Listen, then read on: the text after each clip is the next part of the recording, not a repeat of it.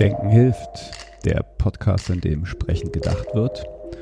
Über Gesellschaft, Technik, Natur, alles Mögliche. Mit Menschen aus meiner Umgebung. Und immer wieder ein bisschen mit Gedanken daran, wie wir die Welt ein kleines Stückchen besser machen können.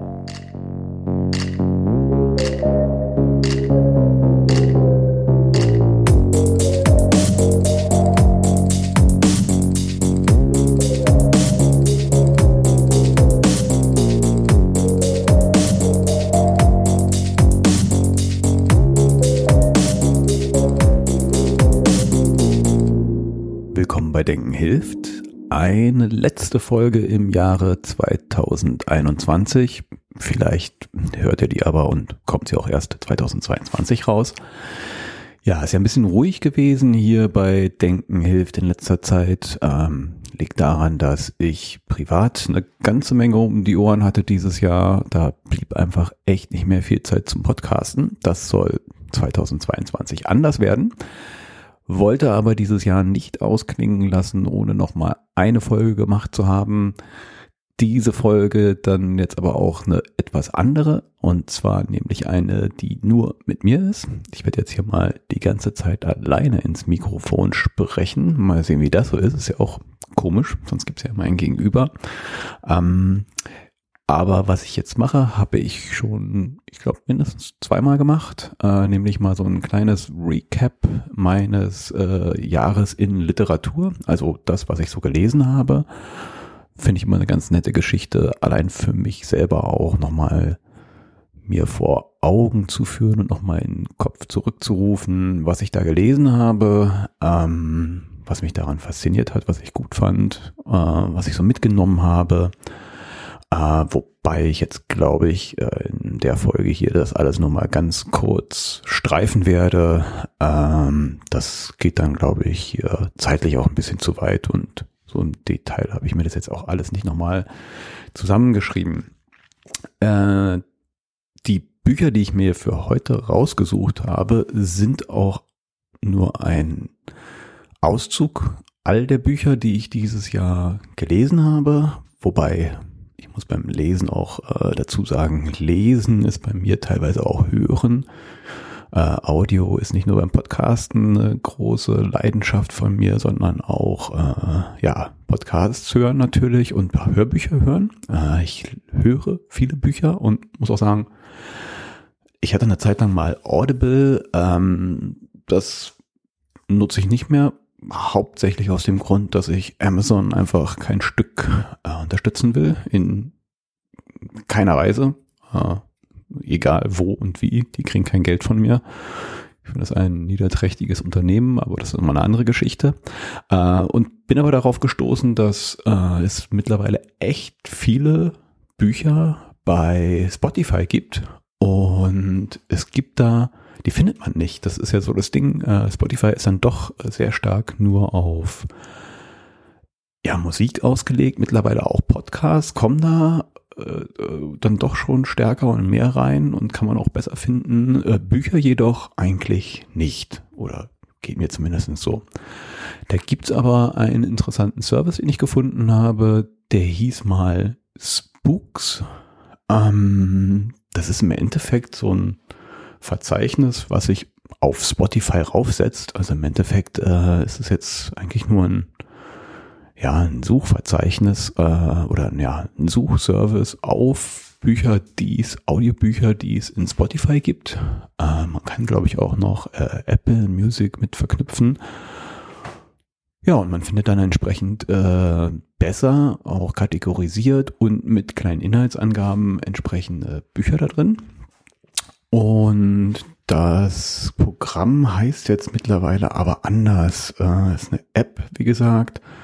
Äh, Spooks kam, glaube ich, gerade auf dem amerikanischen Markt nicht so gut an, wegen Spooky. Äh, die wollten daraus so die Mischung aus Books und Spotify. Ich glaube, so kamen sie darauf. Naja, jedenfalls heißt die App jetzt Lismio. Ja, äh, da entdecke ich eine ganze Menge Hörbücher, die es äh, versteckt bei Spotify gibt. Und insofern sind einige der Bücher, die, über die ich jetzt hier reden werde, auch Hörbücher gewesen. Und dann habe ich für mich halt auch noch einen weiteren Weg entdeckt, noch ein bisschen mehr zu lesen, als ich sonst so schaffe. Äh, und zwar besorge ich mir jetzt größtenteils die Bücher als E-Books. Äh, zum einen habe ich da festgestellt, ähm, gibt es manchmal auch E-Books echt günstig. Also äh, ich äh, suche die Bücher dann als E-Books beim Online-Händler meines Vertrauens raus und stelle dann fest, dass manchmal ein E-Book zwei unterschiedliche Preise hat, die echt extrem stark unterscheiden können sich. Also von so zwischen 17,99 und 1,99 das gleiche Buch, wo man sich fragt, hä, was soll jetzt anders sein an dem anderen? Und dann lädt man sich das 1,99 runter und stellt fest, dass das irgendwie ein ganz komischer proprietärer Adobe ähm, äh, Digital Rights Management drauf ist, was einen das Buch nur lesen lässt, wenn man halt so einen ätzenden Adobe Reader Programm App installiert, also ein Pain in the Ass. Also ich nutze sonst meinen ähm, Tolino zum Lesen und äh, da kriegt man es gar nicht rauf dann oder kriegt man wahrscheinlich rauf, aber es ist schmerzhaft, vor allem weil ich es halt auch auf zig unterschiedlichen Devices lesen will. Aber äh, man kann sich da behelfen. Bei Calibre, äh, ein Programm, was ich sehr empfehlen kann, gibt es durchaus Plugins, die einen das äh, wegmachen und dann sozusagen eine erlaubte Privatkopie machen lassen. Also ich will das wirklich nur als Privatkopie. Ich habe es ja schließlich gekauft und ich möchte es halt da lesen, wo ich es lesen will. Und ja, dann kann man sich das überall da reinziehen, wie man es sich reinziehen will. Und unter anderem, wo ich mir dann meine E-Books nämlich auch reinziehe, ist ähm, eine App, die Voice Stream heißt. Da kann man sich im Endeffekt äh, ja Bücher, PDFs, E-Books, funktioniert mit allen möglichen Texten vorlesen lassen und man kann sich da unterschiedliche Stimmen runterladen. Und ich muss sagen, die werden echt immer besser. Also es ist jetzt nicht unbedingt das Richtige, um so einen Roman sich vorlesen zu lassen, weil sie dann noch gewisse Monotonie, Monotonie haben, diese Stimmen. Aber äh, Sachbücher, finde ich, gehen da echt sehr gut mit. Und die Sachbücher, die ich mir so besorge, die höre ich mir dann teilweise auch, also in so einem Wechsel so zwischen, ich lese in meinem E-Book-Reader und dann höre ich sie weiter, wenn ich gerade irgendwie unterwegs bin und äh, ich kann das ganz gut so unterwegs beim Einkaufen, wenn es nicht gerade ein, keine Ahnung, ein Buch über Quantenphysik ist oder so, was ich dann eh kaum verstehe. Äh, das kann ich jetzt nicht beim Einkaufen nebenbei hören, aber äh, viele der Sachbücher, die ich so höre, lese, gehen da sehr gut mit. Also das ist auch ein kleiner Tipp. Ich verlinke das auch nochmal. Und ja, würde sagen, steigen wir direkt mal ein. Wie gesagt, eine kleine Liste hier der Bücher, die ich in diesem Jahr gelesen habe. Ich werde auch noch mal eine komplette Liste ähm, ja, entweder hier in die Show Notes reinpacken. Das ist dann vielleicht ein bisschen verwirrend, weil ich nicht über all diese Bücher, die es dann in den Show Notes gibt, äh, hierüber geredet habe, aber zumindest einmal vollständig. Oder ich mache mal einen Blogpost dazu. Ich, ach nee, ich habe ja schon auf meiner Seite, also auf der Seite zu diesem Podcast, gibt's auch einen Bereich über äh, Literatur, also die Bücher eines Jahres, die ich gelesen habe. Und ich äh, führe da auch die Podcasts, die ich so höre, auf. Ich muss die mal verlinken, aber ich versuche da mal so auch als kleiner Notizzettel für mich, die alle da reinzuschmeißen. Also, da werde ich dann nochmal die ganze Liste veröffentlichen. Also, dann. Hm. Ja, gerade. So, nur reden. Muss man zwischendurch mal ein bisschen mehr trinken. Also, legen wir los. Erstes Buch, was ich mir hier rausgesucht habe, ähm, The Age of Surveillance Capitalism von Shoshana Zuboff. Äh, ich glaube im Deutschen das Zeitalter des Überwachungskapitalismus. Äh, Shoshana Zuboff ist eine, ich glaube mittlerweile emeritierte Harvard-Professorin, äh, Wirtschaftswissenschaften, glaube ich. Bin ich jetzt überfragt. Äh, googelt das vielleicht mal. Und sie geht hier sehr, sehr, sehr, sehr, sehr umfassend äh, auf äh, die ganzen ja, Machenschaften, Methodiken der großen ja, Datenkonzerne wie Google, Facebook und all die anderen ein und beleuchtet ihre Geschäftspraktiken und auch vor allen Dingen, wie sie da hinkommen konnten, wo sie jetzt sind und die Gefahren, die damit zusammenhängen. Und durchleuchtet mal dieses Geschäftsmodell sehr detailliert und wie ich finde sehr aufschlussreich und findet da halt auch neue ähm, Begrifflichkeiten für Dinge, für die wir noch gar keine Begrifflichkeiten haben. Also äh, eins davon ist der Instrumentarismus. Äh, Datenkonzerne haben nämlich die Macht, Menschen nicht mehr nur lückenlos zu überwachen, sondern auch für eigene Zwecke zu instrumentalisieren. Und dafür hat sie den Begriff Instrumentarismus äh, ja, eingeführt. Andere Begrifflichkeiten sind Big Other äh, und ja, also ein wirklich sehr umfassendes Buch, äh, erschreckend. Ähm, man meint ja auch, wenn man halt so ein bisschen sich in dieser Blase befindet, dieses ganzen Digitalzirkus, äh, wie es ja mir auch so geht, die letzten 20 Jahre bewege ich mich schon in dieser Branche und kennt, da kennt man sich einigermaßen aus, kennt einigermaßen die Methodiken und Dinge. Nichtsdestotrotz äh, hat man auch da immer nur einen sehr bedingten Einblick und ich finde, sie gibt einen sehr tiefen Einblick und führt einen vor Augen, dass da ein echtes Problem, ein echtes gesellschaftliches Problem herrscht und äh, wir hier wirklich viel abgeben an Kontrolle über unsere Gesellschaft, über die Zukunft, die wir noch gar nicht richtig überblicken können. Einen interessanten Begriff, den sie oder beziehungsweise Phrase, die sie immer wieder auch bringt, wo sie das beschreibt, immer die Frage, who decides, who decides? Also wer entscheidet eigentlich, äh, wer entscheiden darf? Hier werden nämlich wichtige, große Entscheidungen oft getroffen von Unternehmen, die in keiner Weise irgendwie legitimiert sind, äh, solche weitreichenden und, und ja, tragenden Entscheidungen für unsere Gesellschaft zu treffen. Und ich kann es jedem nur empfehlen. Und wenn man das gelesen hat, äh, möchte man eigentlich all seine Social-Media-Profile löschen und äh, sich da komplett zurückziehen aus der digitalen Welt, was illusorisch ist, weil diese Welt ist überall. Wir können uns zwar in gewisser Weise schützen, aber es ist eigentlich vielmehr ein Aufruf dazu, äh, diese Industrie zu reglementieren, zu regulieren. Ähm, das ist ein Riesenthema, was da auf uns zukommt. Und wenn wir nicht handeln, rennen wir in noch größere Probleme rein, als wir sie jetzt schon sehen. Äh, Stichwort Corona, Verschwörungsideologien etc. pp. befeuert durch Social Media. Naja, da habe ich nochmal das ein oder andere Buch, was ich da weitergelesen habe. Es war so ein bisschen auch ein Thema für mich in diesem Jahr. Äh, unterbewusst, glaube ich, halt durch diese ganze Corona-Pandemie und die Verschwörungserzählungen, äh, die dann immer mehr aufkamen und, und Social Media, welche Rolle es darin spielt, habe ich mich da mal an paar Stellen links und rechts in Themen und Dinge eingelesen. Ähm, das ist dann auch gleich äh, zum Beispiel das nächste Buch, eins dieser äh, Themen äh, oder beziehungsweise davon beeinflussten Themengebiete. Das nächste Buch, was ich hier rausgepickt habe, ist nämlich äh, Dark Data.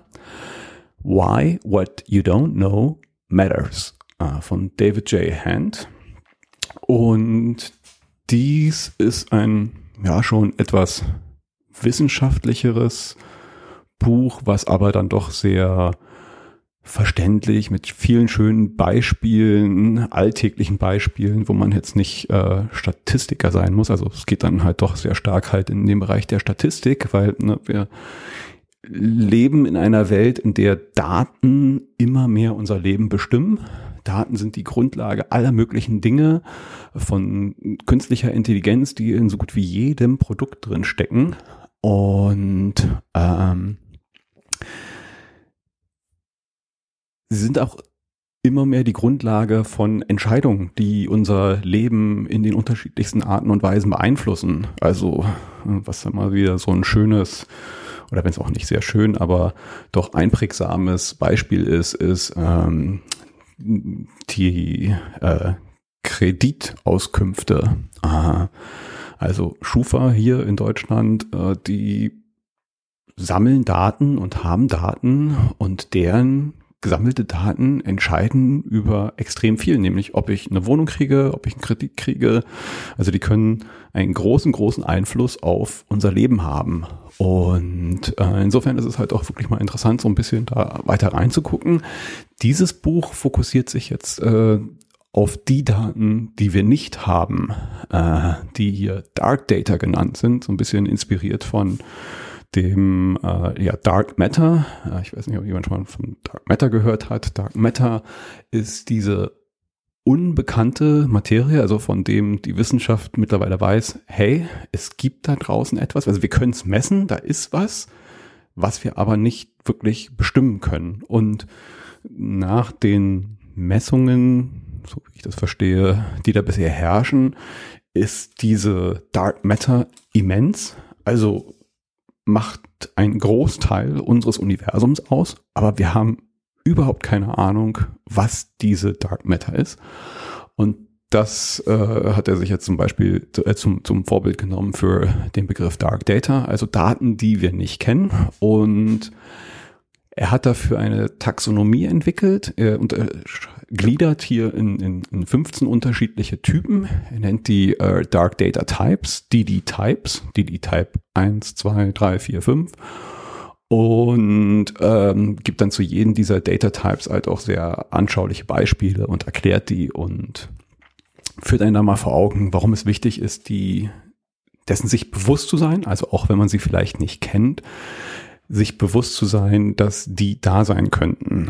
Äh, da geht's los mit, äh, ja, so, als Beispiel mal, ich will jetzt nicht alle 15 hier durchgehen. Ähm, DD Type 1 ist Data we know are missing, also Daten, von denen wir wissen, dass sie nicht da sind. DD Type 2, Data we don't know is missing. Und dann geht's weiter, äh, DD Type 3, choosing just some cases, also eine bestimmte Auswahl treffen und, und, und. Also wirklich sehr gut, sich nochmal so ein bisschen vor Augen zu führen, äh, auf was da so Dinge, die unser alltägliches Leben mittlerweile immer mehr entscheiden, fußen und wo halt auch die Probleme sind, nämlich genau bei sowas wie Dark Data, Daten, die wir nicht kennen, die nicht da sind, die nicht mit einbezogen werden, haben dann vielleicht noch eine viel größere Wirkung auf das Ergebnis als die Daten, die einbezogen werden. Ja, das ist mein zweites Buch. Ähm, das dritte Buch, ein relativ schmales Buch, und ihr seht es, also Corona hat mich auch in diesem Jahr geprägt. Das ist nämlich Die Zukunft nach Corona von Matthias Hawks. Äh, Matthias Hawks ist, ähm, ich glaube, so ein Trendforscher. Und er hat mal so ein, ich weiß nicht, ich glaube, ein Blogpost war es, äh, verfasst, der ziemlich viral ging Blogpost, Social Media Post, ich weiß es nicht genau, äh, der, ich glaube, es genau so getitelt war, die Zukunft nach Corona. Und äh, im Kern äh, spielt er dann mal was durch anhand der Methodik, die er ähm, Regnose nennt. Und das ist im Gegensatz zur Prognose eine Technologie, wo man mit, äh, ja, mit dieser Technik nicht in die Zukunft schaut, wie die Prognose halt, äh, sondern halt aus der Zukunft zurück ins Heute. Also man stellt sich vor, man ist in dieser Zukunft und, und äh, blickt dann zurück auf das Heute und versetzt sich halt auch in so ein anderes Mindset. Und das ist ganz interessant, ähm, diesen Gedankenspiel oder diese Methodik hier mal angewandt auf äh, ja die die Zukunft nach Corona äh, so mal durchzuspielen. Und ja, es ist ein Buch, es war mal ein Blogpost. Im Endeffekt äh, den Blogpost sich mal rauszusuchen und durchzulesen reicht auch. Das Buch äh, bietet da jetzt nicht unbedingt, glaube ich, sehr viel mehr äh, Einblick. Aber ja, trotzdem ganz interessant. Das nächste Buch ähm, ist die kleinste gemeinsame Wirklichkeit. Äh, Habe ich auch als Hörbuch gehört äh, von MIT. Äh, MIT, wer sie nicht kennt, äh, ich bin ein Fanboy. Äh, MIT ist bekannt geworden, ist Chemikerin, ist bekannt geworden durch ihren YouTube-Kanal MyLab, mittlerweile auch äh, ja fest verankert im äh, öffentlich-rechtlichen Rundfunk. Sie moderiert, glaube ich, auch Quarks mit und hat noch so ein, zwei eigene Formate und ist wirklich eine großartige Wissenschaftskommunikatorin. Das ist auch etwas, was finde ich ein, ein etwas, was es viel zu wenig gibt, was wir jetzt auch schmerzlich merken, ja, dass, dass ähm, Wissenschaft äh, eine extrem komplexe Sache ist, aber halt wissenschaftliche Erkenntnisse, ja, ne, Corona mal wieder, unser alltägliches Leben extrem beeinflusst und zu verstehen, wie Wissenschaft funktioniert, ein, ein, ein wissenschaftliches Verständnis zu haben, ist extrem wichtig und es ist noch wichtiger halt, dass es da draußen Menschen gibt, die diese, ähm, ja, die diese Wissenschaft und die Erkenntnisse der Wissenschaft verständlich vermitteln können. Und Mighty gehört da auf jeden Fall dazu. Also ich, wie gesagt, ich bin Fanboy und äh, finde es ganz großartig, äh, wie sie komplexe wissenschaftliche Zusammenhänge vermittelt. Und in ihrem Buch hier die kleinste gemeinsame Wirklichkeit äh, tut sie das auch und nimmt sich ein paar unterschiedlicher Themen an. Das sind, ich habe jetzt mal so groß als Schlagworte, die, die Erkenntnisse und was dabei rauskommt, äh, lest ihr dann vielleicht mal selber, aber es geht da drin um die Schädlichkeit von Drogen, Killerspiele, äh, den Gender Pay Gap, äh, Homöopathie, äh, Impfung natürlich, warum auch nicht in dieser Zeit, na klar, nimmt man das damit rein die Erblichkeit von IQs, äh, Unterschiede zwischen Mann und Frau, Tierversuche und vor allen Dingen plädiert sie halt auch in ihrem Buch, dass wir an einen an wissenschaftlichen Spirit orientierte Debattenkultur brauchen. Äh, also na, dieses Wissenschaft ist ja auch immer ein nach vorne Rang, immer neue Erkenntnisse, immer wieder hinterfragen und äh, diesen, diesen Prozess des Erkenntnisgewinn ist etwas, was wir so verinnerlichen sollten, wie es die Wissenschaft nämlich tut. Die Wissenschaft streitet ja permanent und aber in einem positiven Sinne. Und äh, das sollten wir uns, glaube ich, für unsere Diskussionen und Debatten äh, zum Vorbild nehmen, wie es die Wissenschaft tut. Also die kleinste gemeinsame Wirklichkeit, riesengroße Empfehlung von mir. MIT äh, kann man sich auch auf allen anderen Kanälen mal geben. Und dann kommen wir auch zum nächsten Buch. Hier, das ist von Paul Mason. Klare Lichte Zukunft. Äh, von Paul Mason hatte ich vor einiger Zeit mal äh, Postkapitalismus oder Postcapitalism. Ich glaube, ich habe es in Englisch gelesen. Äh, und hier äh, klare Lichte Zukunft.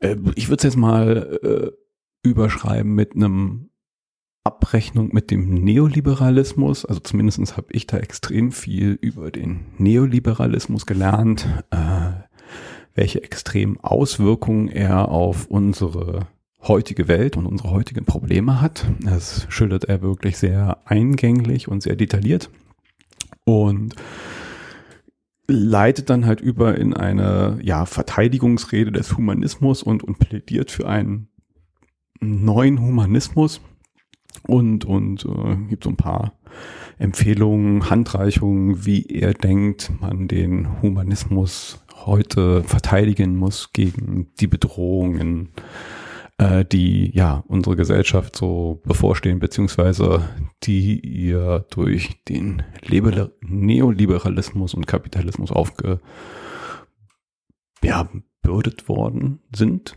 So, ein Satz. Ja. Naja. Also klare Lichte Zukunft, äh, gutes Buch, kann ich empfehlen, auch wenn ich jetzt nicht so im Detail hier nochmal das äh, darlegen kann, ist wirklich ein ziemlicher Klopper. Kommen wir zum nächsten Buch. Das ist dann mal kein Fachbuch in dem Sinne, hier mal wirklich ein Roman. Ich mag ja Science Fiction und zwar Science Fiction, die sich ja äh, in einer gewissen nahen Zukunft, in einer gewissen realistischen Zukunft befindet. Also so, keine Ahnung, äh, ferne Galaxien und, und Aliens und, und all sowas. Also das ist nicht so ganz meine Welt, auch wenn ich Star Wars und solche Sachen gerne gucke, aber so als Roman mag ich es nicht. Ähm, hier geht's bei äh, dem Buch, was ich gelesen habe, Delta V von Daniel Suarez. Und Daniel Suarez ist so ein Autor, den ich äh, in dem von mir gerade beschriebenen Genre echt großartig finde. Also der schreibt viele solche Bücher, die sich in einer sehr nahen Zukunft befinden, wo er bestehende technologische und gesellschaftliche Trends aufgreift und daraus halt eine ja, richtig geile Science-Fiction-Thriller schreibt. Zumindest ich finde sie richtig gut. Und das Besondere daran ist immer, dass er sich sehr, sehr eng an diesen technologischen Entwicklungen hält und da halt auch wirklich sehr äh, wissenschaftlich bleibt. Also das, was er da beschreibt, ist so, wie er es beschreibt und so, wie er es dann in dieser Geschichte nutzt, noch nicht da.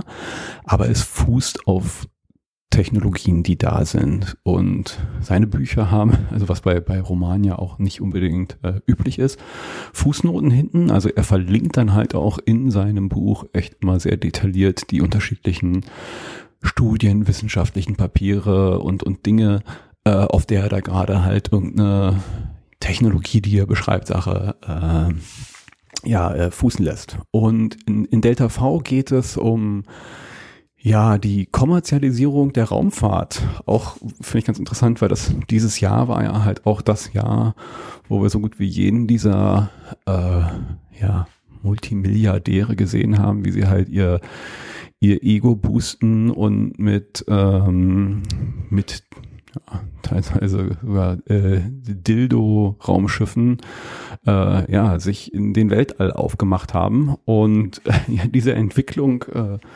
greift er auf oder greift er vor, ich weiß gar nicht, wann es ursprünglich rausgekommen ist, und äh, beschreibt genau das, nämlich die Milliardäre, die sich auf den Weg in Weltall machen. Äh, ich glaube, es ist so ungefähr im Jahr 2030, also da geht das schon ein bisschen äh, weiter und beschreibt hier, wie ja äh, sich einer dieser Milliardäre da halt extrem weit vorwagt, um halt ähm, ja Rohstoffe von äh, Asteroiden zu gewinnen und beschreibt halt, wie so eine Crew zusammengestellt wird, wie sie sich auf dem Weg machen zu so einem Asteroiden, der, boah, keine Ahnung, ich glaube, die fliegen da sechs Jahre hin oder länger. Äh, also halt eine echte Harakiri-Aktion und sehr spannend geschrieben, äh, mit sehr viel wissenschaftlichen Detail und dann halt auch sehr nah an aktuellen Entwicklungen dran. Delta V von Daniel Suarez. Und dann das nächste Buch ist eigentlich auch kein, kein richtiges Buch, äh, so ein kleiner Aufsatz äh, von Nick Bostrom. Nick Bostrom ist, äh, ist glaube ich, ein Philosoph, ähm, der viel auch über künstliche Intelligenz und ähm, diese ähm, Transhumanismus. Ich glaube, Transhumanismus ist auch ein wichtiges Thema, was er äh, so für sich entdeckt hat. In diesem Buch beschreibt er aber ähm, vier Möglichkeiten, äh, wie Techn also apokalyptische Technologie unsere Welt vernichten kann.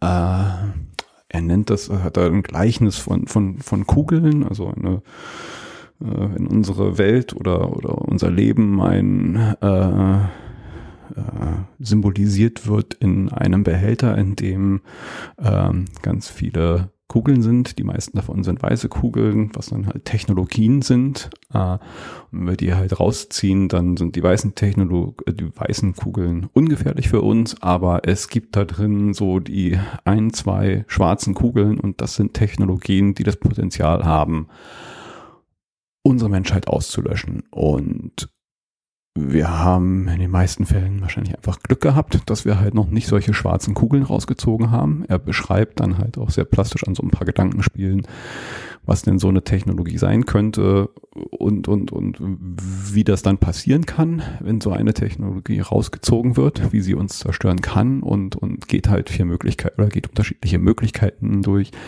wie wir das verhindern können, äh, ja, dass diese Technologie uns zerstört.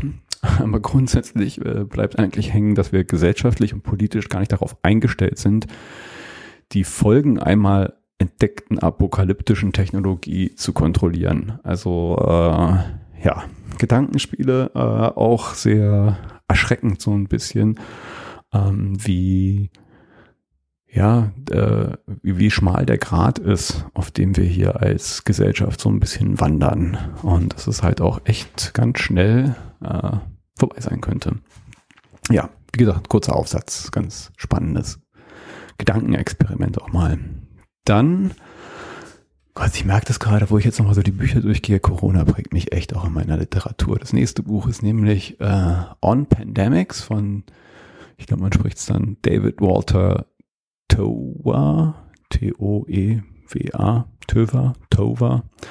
Ähm, ja, ein Buch, was vor allen Dingen gutes Verständnis vermittelt, wie Zoonosen, also wie äh, Krankheiten aus der Tierwelt in die Menschenwelt überspringen können und gibt da mal so ein besseres Verständnis, wie das funktioniert, wie das immer wieder passiert ist, wie oft das passiert und vor allen Dingen halt auch, äh, ja, wie unsere äh, Art mit der Natur umzugehen, uns halt immer weiter auszubreiten und einzudringen in die Bereiche der Tierwelt oder halt solche äh, Massentierhaltung oder die, die Art und Weise, wie wir mit Tieren umgehen, uns eigentlich selber in diese Gefahr reinbringen. Und äh, geht das dann halt von unterschiedlichen Krankheiten durch und ja, ganz interessant auch mal gerade diesen Aspekt der Zoonosen, also wie entsteht eigentlich so eine Pandemie, in der wir uns gerade befinden und wie schnell kann es dann halt auch nochmal passieren. Also ich glaube, wir müssen uns nicht vormachen, dass diese Pandemie, die wir jetzt hier gerade durchleben, die letzte ist. Äh, das könnte durchaus noch das eine oder andere Mal passieren in unserer, ja, in unserer Lebenszeit. Und dann geht's weiter äh, in der Corona-Literatur dieses Jahr. Äh, das nächste ist True Facts von Katharina Nokun und äh, Pierre Lamberti. Die beiden haben davor, ich würde sagen, das ist fast das Sequel zu ihrem Buch davor, Fake Facts, wie sie eigentlich, also in Fake Facts geht's vor allen Dingen darum, äh, Verschwörungserzählungen zu erklären äh, wie sie entstehen und, und äh, wo sie herkommen und was hinter ihnen steckt. Und äh, True Facts ist so ein bisschen ein Handbuch zum Umgang mit Verschwörungsgläubigen. Ähm, eine Handreichung auch, äh, äh wie man Gespräche führt oder ja, wie man auch empathisch mit ihnen umgeht. Ähm, auf jeden Fall, also naja, jetzt sind wir eigentlich schon nach Weihnachten, wäre es vielleicht ein interessantes Buch gewesen, gelesen zu haben, bevor man sich dann äh, wieder in die Kreis der Familie, wo äh, dann doch meistens ja dann der oder die eine Verschwörungsgläubige sich befindet und man dann diese spannenden Gespräche am Essenstisch unterm Weihnachtsbaum hat. Also äh, vielleicht fürs nächste Jahr ähm, geht ja vielleicht noch weiter mit der Pandemie und die Verschwörungserzählungen hören, glaube ich, auch nicht auf. Insofern auch fürs nächste Jahr wäre True Facts vielleicht dann mit einer neuen Auflage eine Leseempfehlung. Äh, dann das nächste Buch war der neunte Arm des Oktopus von Dirk Rossmann. Ja, Rossmann, der Rossmann, bei dem man oft auch seine äh, Haushaltsartikel kauft, äh, der Drogerieinhaber, der hat sich hier als äh, ja, Romanautor versucht. Ich, also was ist der versucht? Das ist gar nicht so schlecht. Also ich mochte das Buch, sonst würde ich es jetzt hier nicht besprechen.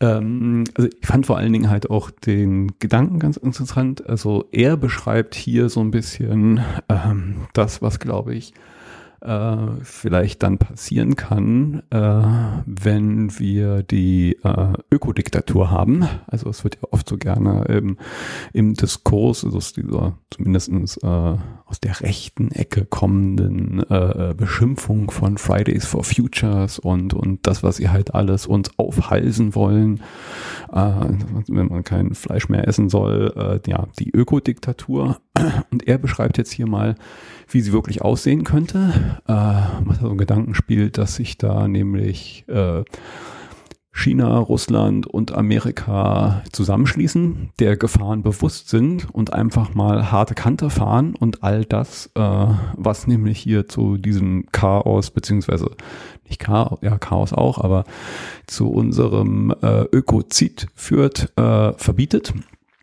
Äh, vom Fleischessen über äh, all diese anderen Dinge, die hier äh, den Öko äh, beziehungsweise die, die CO2-Ausstöße nach oben treiben und damit unser Klima äh, in, in, in Gebiete fahren, die nicht mehr für uns erträglich sind. Naja, und äh, er spinnt um dieses Gedankenspiel ein, äh, ein, ein Thriller, in dem nämlich äh, in seinem Buch ähm, Brasilien äh, sich da einen Scheiß drum schert und, und ihre eigene äh, Politik weiterfahren, den, ähm, den Regenwald weiter abholzen und voll auf Konfrontationskurs mit, mit äh, China, Amerika und Russland fahren, die nämlich so, so zusammenziehen, äh, ja, ihre Truppen um in Brasilien einzumarschieren. Also äh, ja, und das wird dann noch befeuert in diesem Buch von äh, ehemaligen Geheimdienstern der, der Russen und der Chinesen, die überhaupt keinen Bock darauf haben, dass jetzt irgendwie diese Großmächte sich zusammentun, die ihre alte Welt wieder haben wollen und so ein bisschen dieses äh, Ding anfachen, diesen Konflikt. Und ja, äh, wie gesagt, kleiner Thriller äh, an einem, finde ich, ganz interessanten Gedankenexperiment. Wie ist denn das eigentlich so, wenn die Staaten mal wirklich durchziehen würden und uns in eine Ökodiktatur führen? Wie, wie wäre das denn dann so?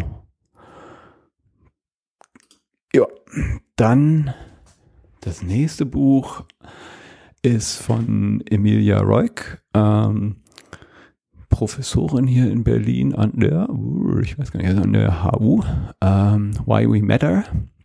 Das ist so ein großer Rundumschlag über alle möglichen unterschiedlichen Diskriminierungsformen und sozialen Ungerechtigkeiten, die sie, finde ich, sehr eingängig, gut verständlich und mit vielen, ja auch sehr persönlichen Einblicken beschreibt. Und also mir hat es geholfen zu verstehen, einzuordnen und zu erkennen und, und hat mir klar gemacht, warum uns all diese Diskriminierungsformen und Ungerechtigkeiten angehen sollten und ja, wie, wie sich halt auch Gesellschaft und die Welt verbessern kann, wenn wir sie adressieren und äh, verbannen. Ja, verbannen, sagt man, verbannen, überwinden ähm, vor allen Dingen halt auch, wenn man nicht betroffen ist. Das ist immer so eine Sache. Ne? Also ich, ich selber bin in der glücklichen Lage, dass, ich würde jetzt mal sagen, keine von den in diesem Buch beschriebenen äh, Diskriminierungsformen und sozialen Ungerechtigkeiten auf mich zutreffen. Und trotzdem ist es wichtig, sie zu kennen. Und es wäre noch wichtiger, wenn sie weg wären. Es würde auch mein Leben, unser aller Leben viel, viel besser machen. Also Empfehlung, Why We Matter, Emilia Ruhig. Und dann geht's weiter äh, ja mit dem ganzen Daten, Social Media Thema, wo wir angefangen haben. Äh, das nächste Buch ist nämlich Inside Facebook von Shira Franke und Cecilia Kang. Ich glaube, beide sind ähm, Journalisten bei New York Times. Ich weiß jetzt gar nicht, ob äh, eine bei New York Times, der andere bei Washington Post. Ich glaube aber New York Times. Naja, äh, Google it. Ähm, Sie beschreiben sehr gut recherchiert und finde ich sehr gut aufbereitet. Äh, also geben so einen tiefen Einblick. So, das fußt nämlich auf ganz vielen Interviews, die Sie mit ähm, Facebook-Mitarbeitern, ehemaligen Facebook-Mitarbeitern, wir hatten ja auch gerade diese große ähm, äh, Whistleblower-Aktion äh, von Francis Haugen, was dann auch aufgegriffen wird, jetzt immer mehr in den Medien Äh, Jan Böhmermann hat auch ein interessantes Special zu gemacht. Und dieses Buch fußt halt auch auf ganz viel von dem, was wir jetzt dann da in Specials von Jan Böhmermann und und und äh, gesehen und gehört haben. Und äh, macht einem wirklich nochmal sehr erschreckend klar, dass Facebook ein vom reinen Profitmaximierungsinteresse getriebenes Unternehmen ist, die sich sehr, sehr, sehr bewusst sind, welche Probleme sie da haben, welche Schaden sie anrichten. Und es ist ihnen egal. Also diese zeigt auch die Gefährlichkeit vor allem dieser Attitüde Move fast and break things. Äh, vor allen Dingen, wenn man halt an so großen Rädern dreht.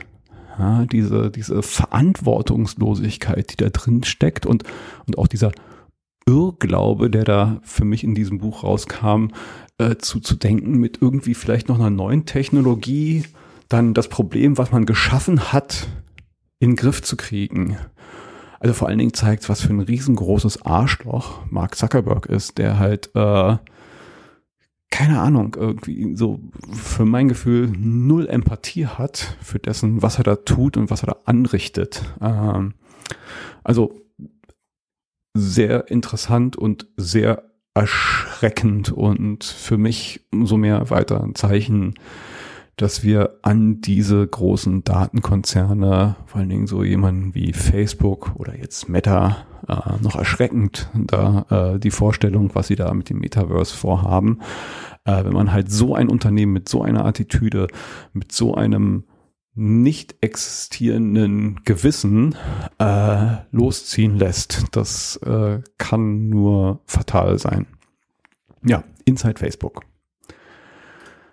Das nächste Buch ist Move, Zeitalter der Migration von Paracana ein ja sehr faszinierender und holistischer Blick auf Migration in den unterschiedlichsten Formen.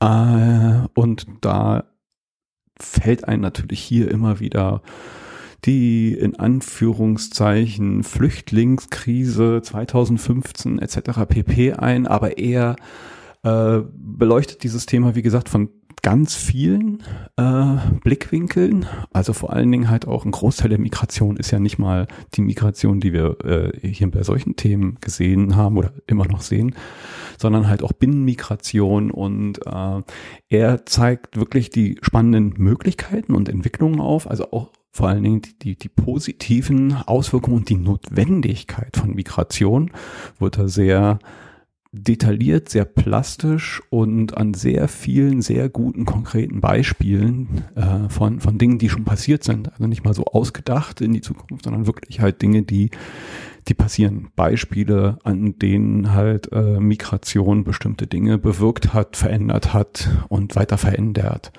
Ähm, ja, wie gesagt, sehr viele spannende Beispiele und zeigt auch auf, wie die Entwicklung wie Klimakrise etc. pp äh, unsere Welt verändern werden und wie Migration da eine Rolle spielt und wie Migration mit diesen großen gesellschaftlichen und anderen Veränderungen halt äh, zusammenspielt und unsere Welt auf eine Art und Weise verändern wird, die wir an vielen Stellen noch gar nicht so richtig auf dem Schirm haben. Also ein paar Beispiele, wo ich mir gedacht habe, so, oh, okay, okay, das habe ich jetzt überhaupt noch nicht so richtig.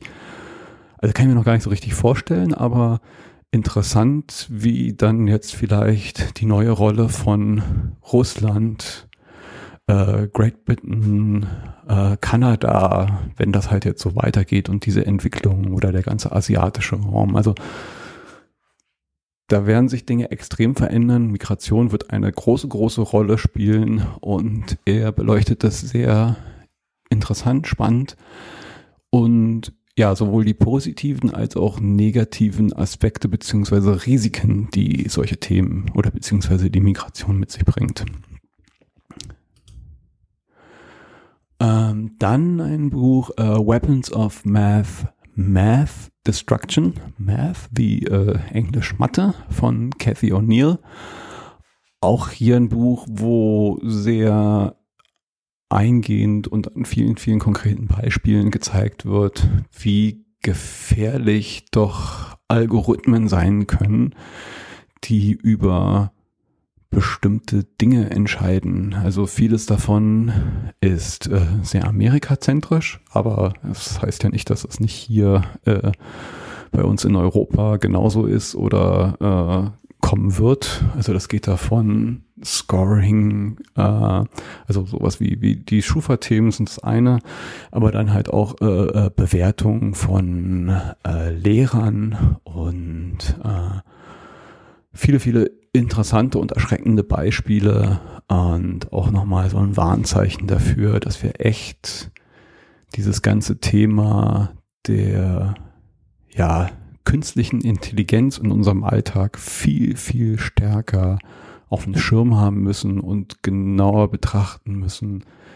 was wir da tun, wie wir das tun und was es für Implikationen haben kann. Ich würde jetzt gar nicht mal unbedingt sagen, dass alle die Beispiele oder überall, wo das genutzt wird, das wird auch in diesem Buch klar, nicht unbedingt immer bös gemeint ist, dass da irgendwelche Evil Corporations sind. Äh, an vielen Stellen ist es auch wirklich, wirklich gut gemeint, aber äh, gut gemeint ist noch nicht gut gemacht und mit den falschen Daten oder wie wir bei Dark Data hatten, fehlenden Daten, kann da halt auch echt was Fatales bei rauskommen und die Implikationen dessen sind uns gar nicht bewusst. Und in dieser schnell drehenden Welt äh, müssen wir da auf jeden Fall besser werden, uns vor allen Dingen erstmal bewusst werden. Ja. Dann ein, finde ich, äh, sehr positives, inspirierendes Buch, also zumindest empfand ich es so. Think Again von Adam Grant. Ähm, ja, äh, wie fasse ich das jetzt kurz zusammen? Also äh, er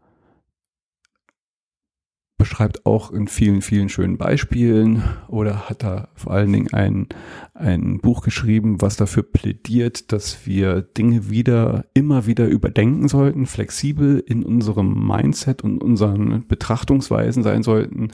Viel, äh, er, er beschreibt es, glaube ich, auch in seinem Buch immer öfters an äh, so denken sollten wie, wie Wissenschaftler, ähm, die ja äh, in so einem Curiosity, also in so einem ähm, Interesse, immer wieder Sachen neu zu lernen, neue äh, Daten bringen, neue Erkenntnisse und die bringen Wissenschaftler dann dazu, ihre vorherigen äh, Denkweisen zu überdenken und sich dann halt irgendwie weiter nach vorne zu graben mit ihrer Erkenntnissen, dass es ein nie aufhörender Prozess ist und eine gewisse Flexibilität im, im, im Mindset braucht und, und eine äh, Bescheidenheit halt auch braucht und äh, also wie gesagt, es ist ein großes Plädoyer dafür und zeigt an vielen, vielen Beispielen, wie viel besser es ist, halt doch äh, flexibel zu bleiben, Dinge zu überdenken, neu zu denken und wie es einen auf lange Sicht hilft,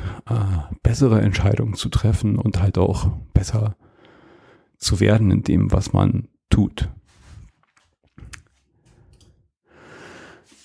Dann habe ich die Biografie von Aminata Touré gelesen. Wir können mehr sein. Ähm, ich finde es einfach äh, ja sehr inspirierend, vor allen Dingen, weil ich sie halt eine echt inspirierende Frau, Politikerin finde, die in ihren Gott, ich bin alt, in ihren jungen Jahren, dass ich sowas sage, ey, zeigt echt, dass ich langsam schon auf ein Alter zugehe. Naja, aber äh, stimmt mich ja umso hoffnungsvoller, dass halt äh, Menschen, die halb so alt sind wie ich, ein ein Blick auf die Welt haben, eine Power haben, Dinge verändern zu wollen und, und sich da halt hochgearbeitet haben in, in, in Sphären, wo sie wirklich was bewirken können und, und da halt auch durchsetzen. Und sie beschreibt da ihren ja, Lebensweg und ihre Probleme auf dem Weg äh, ganz schön in dem Buch.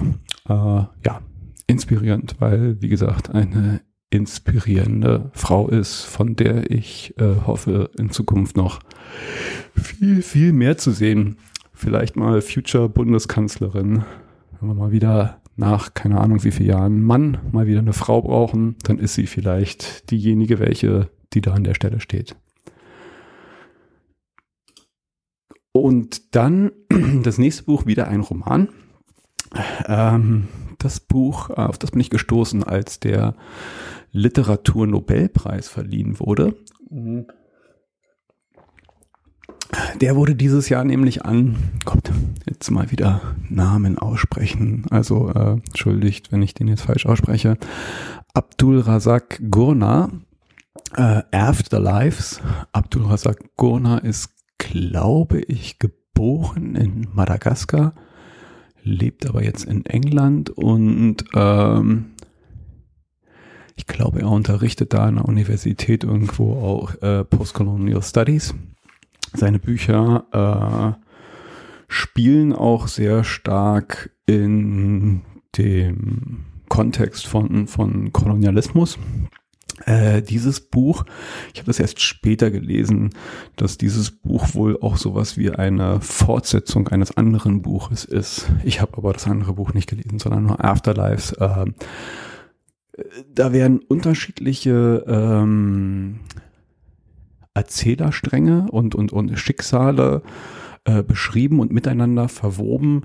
Alles zu der Zeit des, äh, ja, der, der, der, der Kolonialzeit in, in Ostafrika, wo die Deutschen da ihre kolonialen, kann man Abenteuer oder wie nennt man das? Also, äh, Raubzüge, also die, die, die Zeit der, der, der Deutschen in Ostafrika äh, sind hier ja ein Kernerzählstrang beziehungsweise äh, ähm, ja Kernkontext. Also diese Menschen werden auf unterschiedliche Arten und Weise entweder von den ähm, von den Schutztruppen aus ihrem Leben gerissen, also wirklich entführt oder gehen halt aus anderen Gründen zur Schutztruppe und sind da äh, die Askaris, also die die die die die Schutztruppe bestand ja aus äh, größtenteils oder einen sehr großen Anteil aus Menschen, die jetzt nicht unbedingt aus Deutschland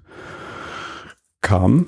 Äh, die Deutschen haben sich da halt ihre Truppen zusammengesucht aus, ja, den unterschiedlichsten Bevölkerungsgruppen, äh, von Pakistanis bis halt von da aus der Gegend an sich geraubt oder halt freiwillig und eine sehr äh, gefürchtete Truppe auch.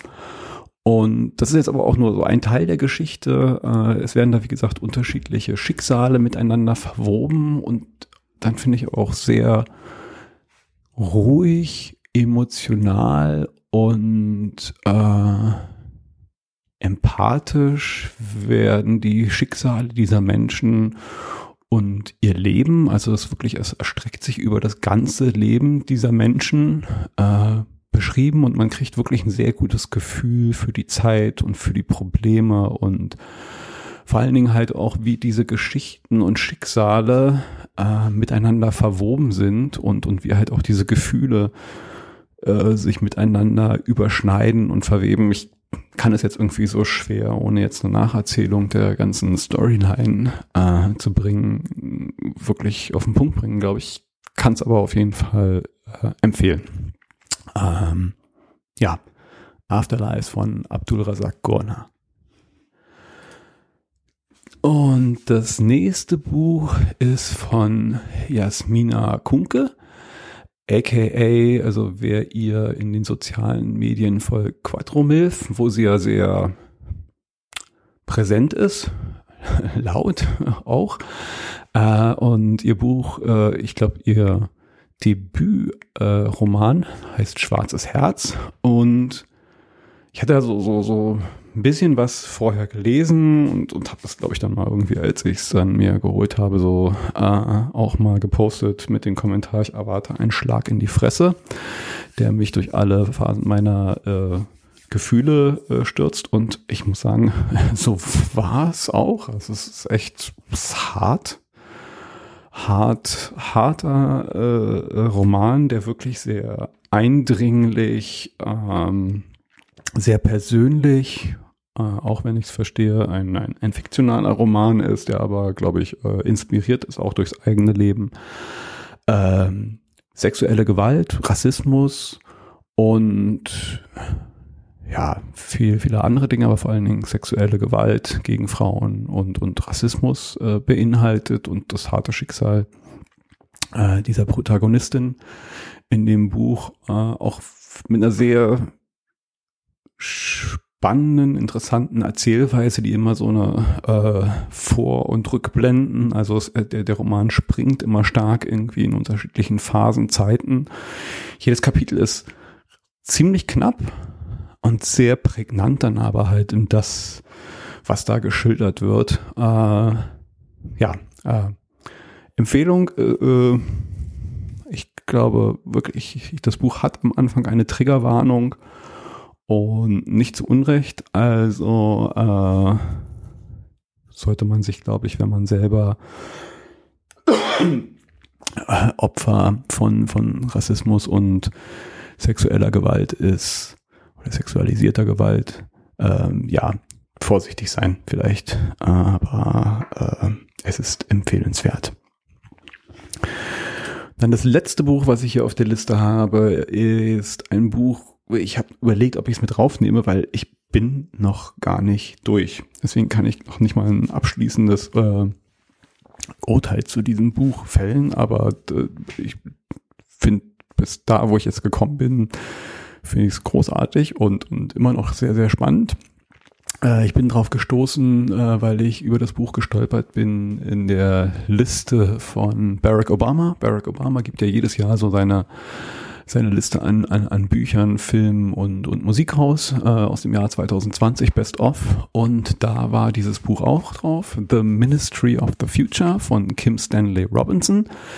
Und dann habe ich es nämlich nochmal wahrgenommen und entschieden, okay, dann, dann muss ich es vielleicht mal lesen, als dann die äh, die Klimakonferenz in Kopenhagen kam. Da wurde es nämlich nochmal besprochen. Dieses Buch hat nämlich, äh, ist auch wieder so, so ein bisschen in diesem Kontext dessen, was ich ja ganz gerne mache. Es, be es beschreibt eine, es ist sowas wie ein Science-Fiction-Roman in Anführungszeichen. Also es beschreibt eine Zukunft, die aber sehr nah ist ähm, und, und auch sehr reell so sein kann.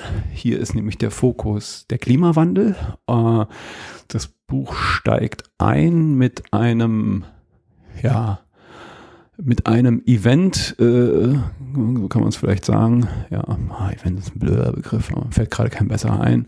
Ähm, wie wir ihn ähnlich dieses Jahr auch hatten, in, in Kanada waren ja in diesem Jahr über ein paar Wochen lang wirklich äh, fast 50 Grad, über 40, fast 50 Grad, äh, was dann äh, äh, auch zur Folge hatte, dass da äh, dann irgendwann mitten in dieser Zeit oder am Ende dieser Zeit so ein paar Dörfer halt auch einfach in, in Flammen aufgegangen sind. Und äh, genau sowas, äh, auch, auch so ein, ein meteorologischer Effekt ist der Anfang dieses Buches, äh, da aber dann in Indien, äh, wo so eine Hitzeglocke da äh, so eine Wet Bulb äh, nämlich eine, kommt zusammen noch mit, mit extrem hoher Luftfeuchtigkeit, äh, hängt da über ein Gebiet in Indien und führt dazu, dass halt in diesen Wochen, die es da hängt, äh, 20 Millionen Menschen sterben. Und diese riesengroße Katastrophe bringt Dinge in Bewegung, äh, die dann halt in diesem Buch, äh, also Teil dieses Buches sind, sind fiktionale Geschichten. Aber sie sind, also wenn man das so liest, denkt man ein bisschen so, okay, das, das, das ist jetzt so. Also das, weil es, es sind Dinge, die wirklich gerade passieren. Wir lesen sie tagtäglich äh, in den Nachrichten. Es ist die Realität und er hat es halt eingebettet in, in fiktionale Geschichten.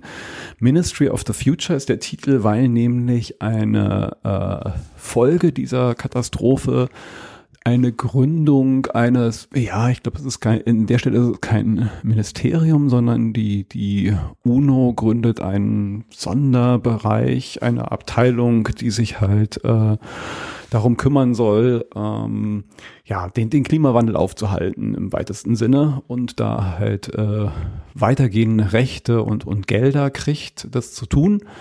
Und ähm, die werden dann im Volksmund bezeichnet als Ministry of the Future. Irgendein Journalist hat das wohl dann da geprägt. Und ähm, beschreibt so ein bisschen, wie sie das versuchen an, an ganz anschaulichen, halt wie gesagt, fiktionaler Roman, halt also nicht so, so fachbuchmäßig, auch wenn halt sehr viel Fach äh, drin sind, wissenschaftliche Themen, aber halt sehr immer eingebettet in so eine äh, äh, Romanerzählung.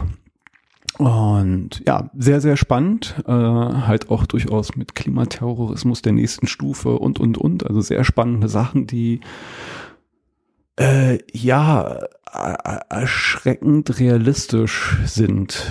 An, an vielen Stellen hat halt auch äh, die Realität dieses Buch sogar schon eingeholt. Ich bin noch nicht durch, insofern kann ich halt gar nicht sagen, ob es gut ausgeht oder schlecht ausgeht. Äh, auf jeden Fall ist es spannend zu lesen. Und das war's dann auch schon an Büchern, die ich für heute rausgesucht habe. Ich habe, wie gesagt, noch einige mehr gelesen, gehört. Die kommen dann alle in die Liste und Vorausschau fürs nächste Jahr dann hoffentlich viel, viel mehr Folgen wieder. Ähm, ich schubst das jetzt schon mal hier und da an, ping mal so ein paar Leute an, die ich unbedingt mal für einen Podcast reinholen will. Äh, ja, reinholen, weil ich habe hier nämlich, ich stehe gerade, ich hoffe, äh, das klingt alles gut. Ich äh, bin jetzt hier nämlich eingezogen in mein kleines neues Arbeitszimmer, aka auch äh, äh, hoffentlich oder vielleicht zukünftiges Podcast-Studio. Habe es hier ein bisschen eingerichtet, auch so richtig mit Mikrofon und Arm und drum und dran. Ich weiß nicht, ob die Akustik so super ist. Ich glaube, es halt noch ein bisschen. Naja, schauen wir mal. Und dann äh, vielleicht hier draus auch mal mit Gästen. Und Themen gibt schon eine lange Liste, äh, Wunschgäste auch. Und ich hoffe, ich krieg sie auch. Und dann im nächsten Jahr mit ganz, ganz vielen neuen Folgen.